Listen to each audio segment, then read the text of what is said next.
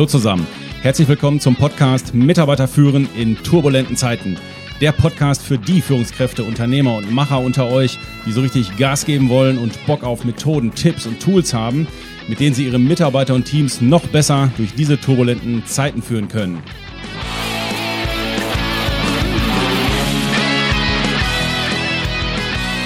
Mein Name ist Thomas Pütter und in dieser Folge sprechen wir über Change-Kommunikation bzw. darüber, wie man anstehende Veränderungen in Unternehmen idealerweise platziert, damit sie möglichst unfallfrei und mit wenig Widerstand angegangen werden können. Warum machen wir das? Weil sich eins mittlerweile rumgesprochen hat. Wenn es uns nicht gelingt, unsere Mitarbeiter und Kollegen emotional hinter die Veränderung zu kriegen, dann wird es unser Change-Projekt schwer haben. Daher ist es entscheidend, schon ganz zu Beginn erstmal sowas wie ein Klima für Veränderungen überhaupt erstmal hinzukriegen. Und worauf man dabei achten sollte, genau darum geht es in dieser Folge. Ja, meine Lieben, let's talk about change. Mitarbeiter sind im Regelfall nicht bereit, ihr Verhalten zu ändern oder irgendwelche Veränderungen mitzutragen, nur weil wir als Führungskräfte gerade mit irgendeiner super coolen Idee von irgendeiner Messe kommen oder gerade letzte Woche einen Strategietag in einem schicken Fünf-Sterne-Hotel in St. Moritz hatten oder wir sie im Meeting mit irgendwelchen langweiligen Interpretationen von irgendwelchen Datenbergen äh, nerven. Also deswegen sind sie nicht bereit, irgendwas wirklich äh, zu ändern. Sie sind nur bereit, etwas zu ändern, wenn sie es einsehen, wenn sie es verstehen und oder wenn sie es fühlen. Und vor allem, wenn sie es fühlen und spüren, ah, okay, verstehe ich, da muss jetzt wirklich was passieren. Das heißt, wir müssen es irgendwie schaffen, als Führungskräfte, dass die Mitarbeiter die Notwendigkeit oder sagen wir mal die Dringlichkeit erkennen, dass eine Veränderung jetzt sinnvoll ist und es ja höchste Zeit wird, sich jetzt mal damit zu beschäftigen. Und wir reden davon, dass wir sagen, das heißt, du musst erstmal so, so eine Art Klima für Veränderung schaffen, bevor wir mit der konkreten Veränderung überhaupt angewackelt kommen. Die meisten kommen mit dem Ding an und wumm, hier ist die Veränderung. Ja, ist, dass das nicht auf Gegenliebe stößt, also ist eigentlich völlig klar, aber trotzdem wird es immer wieder gemacht. Und daher sollten wir uns erstmal im, Vor im Vorfeld überlegen, wie wir das Thema oder diese Veränderung überhaupt platzieren wollen in unserem Unternehmen, in unserer Abteilung, in unserem Bereich. Es nützt doch nichts, wenn wir als Führungskräfte zum Beispiel erkannt haben, dass wir irgendwelche Abläufe in der Arbeitsweise ändern müssen, weil wir zu ineffizient sind und so weiter, während der Rest von der Belegschaft noch durch den Laden rennt, sich gegenseitig auf die Schulter klopft und äh, scheinbar irgendwie alle sich einig sind, dass sie die geilsten sind und alle chick ist. Wenn du da jetzt mit deiner Idee angewackelt kommst, das bringt doch nichts. Da, da kriegst du doch nur Sätze wie, ja, brauchen wir doch nicht und wieso und schon wieder eine Veränderung und es ist doch gar nicht nötig und wir hatten doch gerade erst so viele Veränderungen. Das bringt nichts. Das heißt, du kommst mit einer Lösung zu deinen Mitarbeitern, während die gar kein Problem sehen und das bringt nichts. Und nicht selten führt das dann dazu, dass dann die Führungskräfte eingeschnappt sind und sagen, okay, ich kann auch anders, ja, und dann setzen die ihre Veränderung oder ihren Ansatz dann halt per Order Mufti durch, da im Regelfall aber deine Mitarbeiter die Sachen umsetzen müssen, wird das nicht funktionieren, weil dann kommt der Widerstand auf und dann bist du halt auch nicht weiter.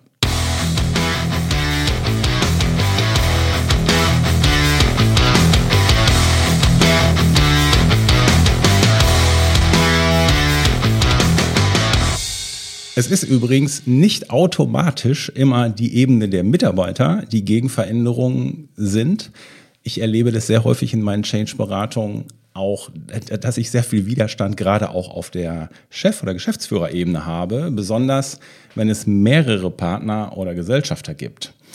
Ähm, also nicht nur überlegen, wie du das Thema platzieren musst, sondern du musst dir auch überlegen, bei wem, auf welcher Ebene muss ich dieses Thema platzieren, weil das kann auch Auswirkungen darauf haben, wie du das Thema dann auf den Tisch packst. Es kann sein, dass du erstmal auf der Geschäftsebene, Geschäftsführerebene ackern musst, dass du auf der Führungskräfteebene ackern musst, dass du auf der Projektebene da dran gehen musst oder auf der Fachbereichsleiterebene und das hat natürlich Auswirkungen darauf, wie du das Thema auf den Tisch packst.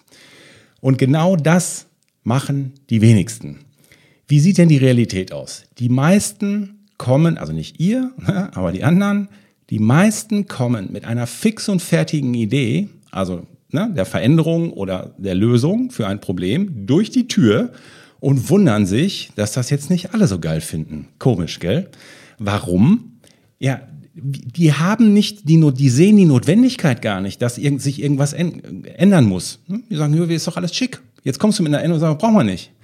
Und das ist das Problem. Also du musst erstmal ein, ein Klima für Veränderung schaffen.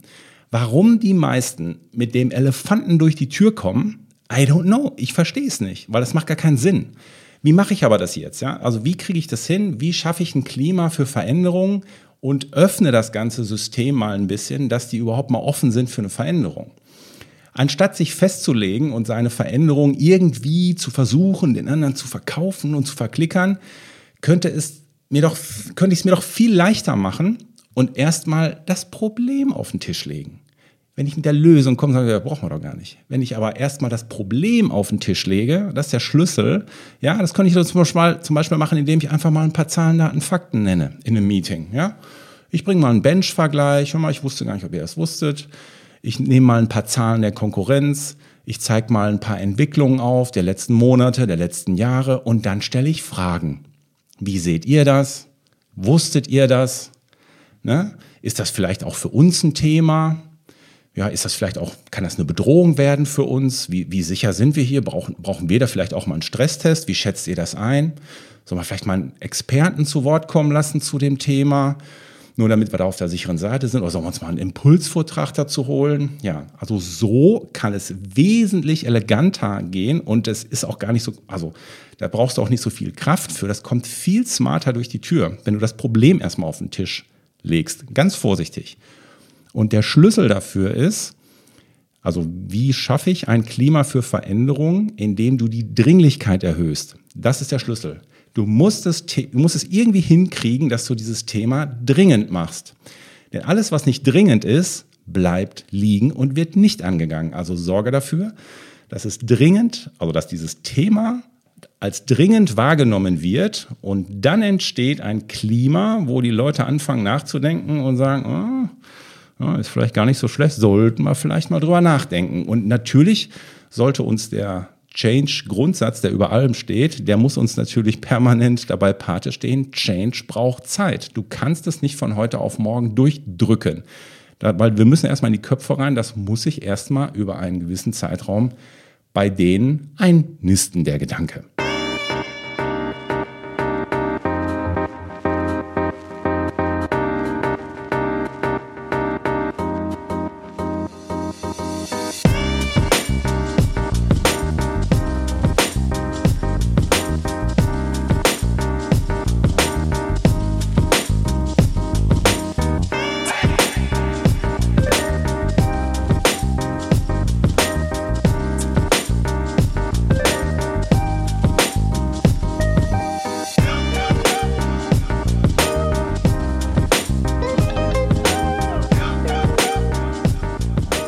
Denkneue Katzenshow-Band aus ihrem chilligen Galactic Headquarter Proberaum in Dresden.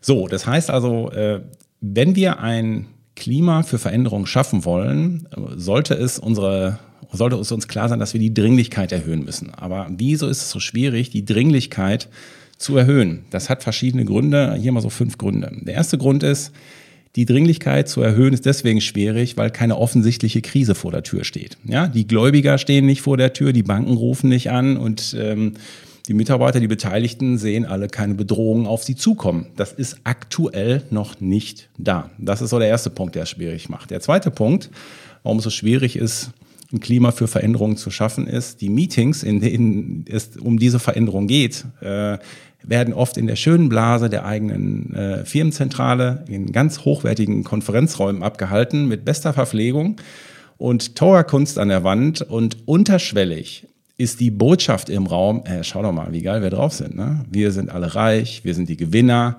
So verkehrt kann das ja nicht sein. Ähm, guck dir das doch alles mal an. Komm, wir holen uns erstmal einen Kaffee, ist wohl alles halb so wild. Also das macht es dann manchmal auch nicht leichter. Ähm, dass wir eben auch in gewisser Weise ein bisschen satt sind. So, der dritte Punkt, äh, warum es schwierig ist, die Dringlichkeit zu erhöhen, ist, die Maßstäbe werden gar nicht mehr so hoch angesetzt. Die Konten sehen gut aus, die Gewinne sind da, die Mandanten und Kunden laufen uns sowieso zu, alles keine große Sache. Und die Abteilungskennzahlen sind pro, pro Silo stehen im Regelfall im Fokus und nicht die strategischen Ziele der Gesamtfirma. Und das ist eine große Krux. Das heißt, ähm, wir reden immer nur über Abteilungskennzahlen und jeder Silofürst hat seine Abteilungskennzahlen auf dem Schirm und im Fokus und ist da und seine ganze Aufmerksamkeit geht darauf, diese Abteilungszahlen seines Silos zu ja, verteidigen, sage ich jetzt mal, oder dazu gucken, dass die gut passen.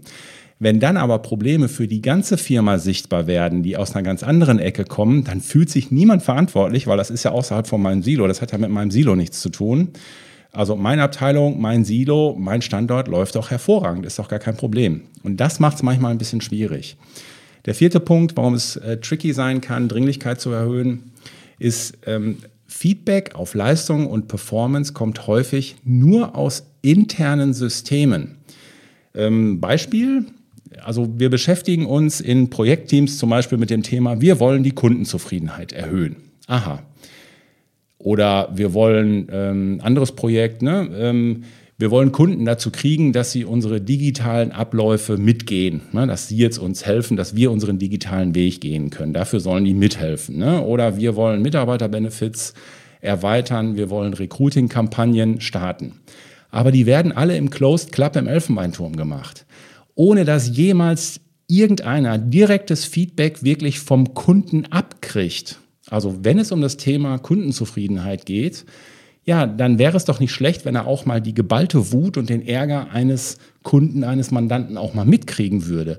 Oder wenn ihr eure Mitarbeiterbenefits, eure Recruiting-Kampagnen neu machen wollt, weil ihr sagt, wir kommen da einfach nicht weiter, weil wir, wir kriegen einfach nicht genug Leute und ihr wollt da dran gehen, dann macht es doch keinen Sinn, wenn man sich nicht mit den Bewerbern auch mal auseinandersetzt und die mal wirklich fragt, wieso seid ihr nicht zu uns gekommen? Wie ist denn euer Eindruck, wenn ihr auf unsere Seite schaut? Ja, die Seite ist völlig oldschool. Ja, wenn ich das dann sage als externer Berater, aber eure Seite ist auch ein bisschen 80er Jahre, ja, muss ich auch aufpassen, dass ich mir keinen einfange. Ne? Ja, und das ist das Problem. Die sind in ihrer eigenen Blase und kriegen dieses Feedback nur aus ihrer Blase heraus. Also kein echtes Feedback Feedback von den Leuten, mit denen sie eigentlich sich unterhalten müssten, wenn sie eine saubere Veränderung ähm, ja, organisieren wollten. So, und der fünfte Punkt ist, ja, Ego und Selbstgefälligkeit hilft uns einfach auch in gewisser Weise unsere, also unangenehme Dinge zu verdrängen. Das ist menschlich, das geht mir ja auch so.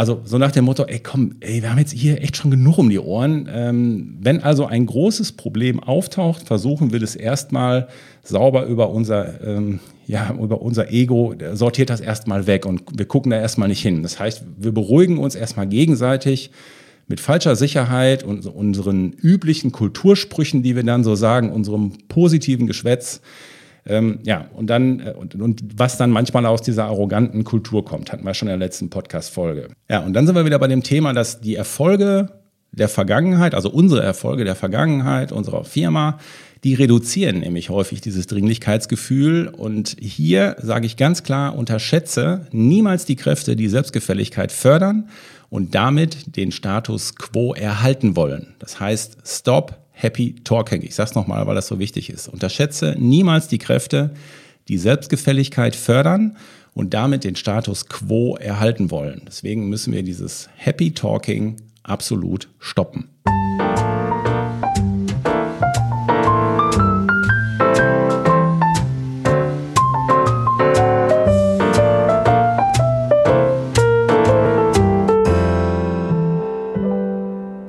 Okay, das waren jetzt mal so die Punkte, äh, die klar machen, warum das manchmal ein bisschen tricky ist, dieses Klima für, Ver für Veränderung, also dieses Dringlichkeitsgefühl auch ähm, zu wecken. Und daraus ergeben sich dann auch schon so ein bisschen die Maßnahmen, was können wir denn jetzt tun? Und ähm, ergänzend dazu, was können wir tun, um ein Klima für Veränderungen zu schaffen? Vielleicht müssen wir auch mal eine Krise bewusst kontrolliert zulassen und auch mal damit aufzeigen, dass Handlungsbedarf ist, anstatt immer in der letzten Minute alles abzufedern und abzucovern, zu sagen, ah, nee, das habe ich noch mal hingekriegt. Manchmal ist es besser, wenn man auch mal kontrolliert was gegen die Wand laufen lässt, damit sie alle mal wach werden. Ich weiß, heute gucken mich wieder alle an, oh, das kannst du doch nicht machen. Doch. Change Management im besten Sinne heißt, eine bewusste Beeinflussung herbeizuführen, damit was vorangeht. Das haben viele noch nicht verstanden. Das hat nichts mit Namentanzen zu tun.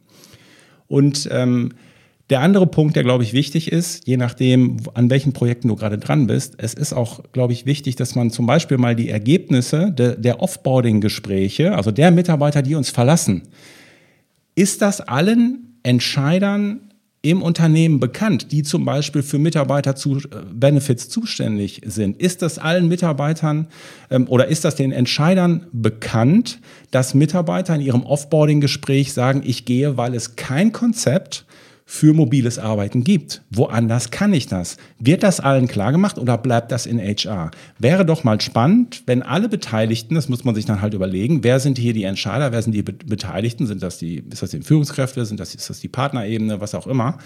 Das heißt, dass man sagt, ja, die Kundenbeschwerden gehen eins zu eins, werden die gesammelt und einmal im Monat werden die besprechen, besprochen. Die, Off die Ergebnisse der Offboarding-Gespräche werden eins zu eins einmal im Monat mit der Geschäftsleitung besprochen, damit die mal wach wird. Warum denn nicht?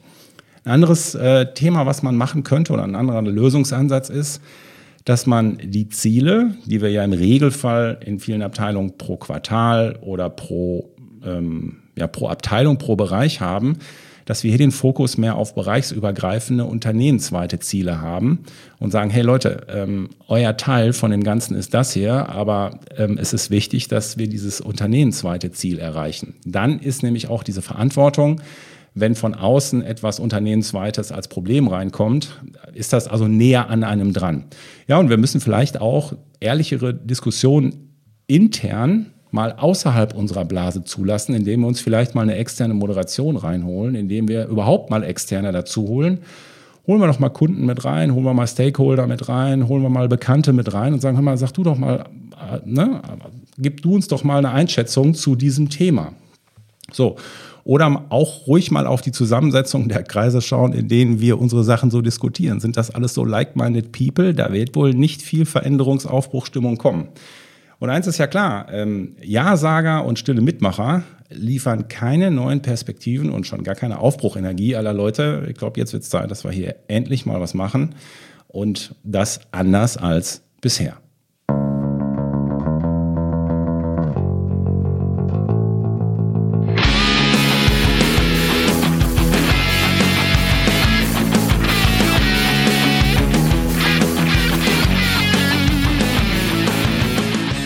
Ja, meine Lieben, zum Schluss noch ein Gedanke für euch und eure Führungskollegen, der euch helfen kann, eure Haltung zum Thema Veränderungsbereitschaft zu überdenken oder zumindest too much Happy Talk zu verhindern.